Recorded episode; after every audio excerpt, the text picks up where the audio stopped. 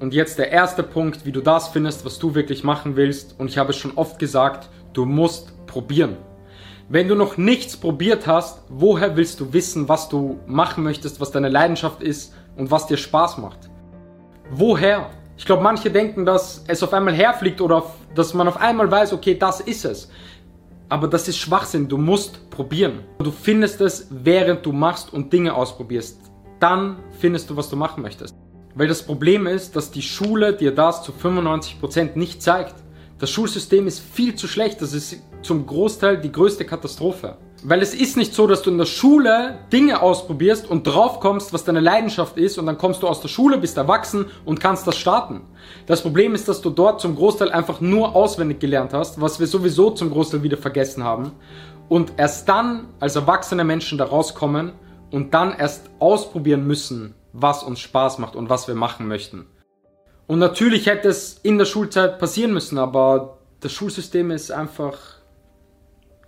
Es ist scheiße.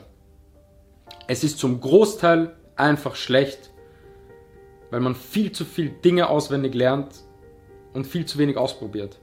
Du musst Dinge ausprobieren und dafür sind einfach auch die wenigsten bereit weil sie möchten nicht viel ausprobieren, weil sie auf Social Media sehen, alle gehen ihren Weg und alle wissen, was sie machen möchten, angeblich, was Bullshit ist, wie gesagt. Und deswegen hat man Stress und man will nicht ausprobieren und man will schnell sein und man andere Freunde, okay, die sind 21, die sind schon mitten im Studium und man selbst hat keine Ahnung, was man machen will. Das gibt dir halt einen Druck. Social Media gibt einen Druck und deswegen haben die Leute keine Geduld.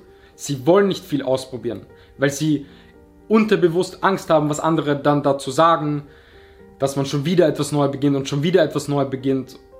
Und das ist, das ist das Problem.